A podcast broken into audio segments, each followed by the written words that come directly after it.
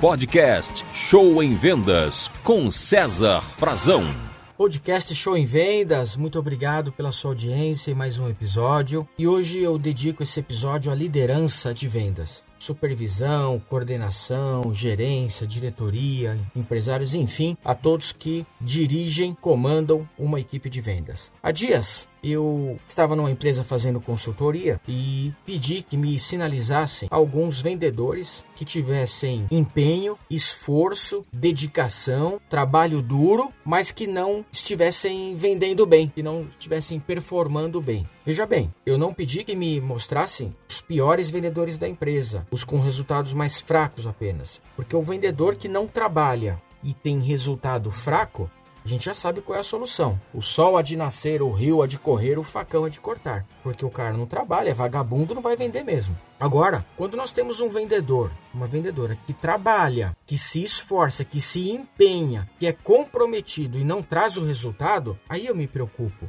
É esse tipo que eu quis verificar. Pois bem, foi me passado dois casos e eu acompanhei de perto. É um vendedor porta a porta, um vendedor externo e uma vendedora por telefone. Esse vendedor porta a porta, agente externo, em um dia de trabalho, ele falou com 15 pessoas e não conseguiu fechar nenhum negócio. E essa vendedora que trabalha por televendas falou com 31 pessoas e não conseguiu fechar negócio.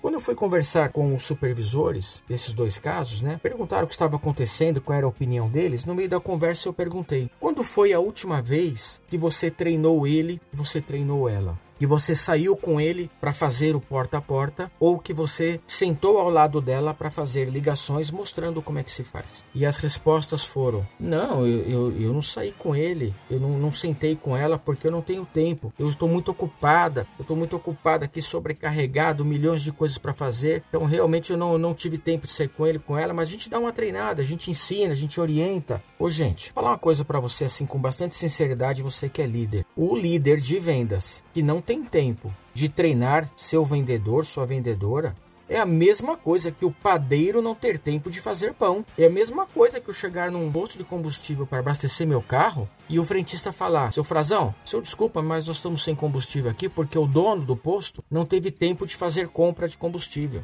Tá entendendo, gente? É a mesma coisa que eu chegar num restaurante para almoçar e o garçom vir até mim e falar assim: Senhor Frazão, já pedi desculpas pro senhor, mas o chefe de cozinha tá tão ocupado, o cozinheiro tava tão ocupado que não teve tempo de preparar o almoço hoje. Pô, gente, peraí, aí já é o poste que tá fazendo xixi no cachorro, né? Para o mundo que eu quero descer. Como é que pode um líder não ter tempo de treinar a sua equipe, o seu vendedor, se essa é uma das principais funções que ele tem a fazer? Um bom líder de vendas deve dedicar a maior parte do seu tempo a quatro funções: contratar, treinar, motivar e avaliar, dar feedback. Ou seja, treinar é a segunda principal função de um líder. Se ele não tem tempo de treinar, é porque está trabalhando de maneira errada está usando o seu tempo para outras coisas que não uma das principais prioridades, que é desenvolver e treinar uma equipe. Então eu deixo aqui o meu recado a todos os líderes de vendas que não simplesmente reclamem das vendas, não simplesmente botem a culpa nos vendedores pelos desempenhos fracos, mas que façam uma reflexão sobre como é que anda o treinamento, o acompanhamento, aquele treinamento raiz mesmo do vendedor de mostrar como faz. Porque não adianta, gente, não adianta reclamar. Não reclame do resultado que você não alcançou pelo esforço que você não está fazendo. Fica aqui meu recado então. Treinamento é a solução para quase todos os problemas de vendas. Muito obrigado, bons treinamentos e sucesso a você, líder. Você ouviu Show em Vendas com César Frazão.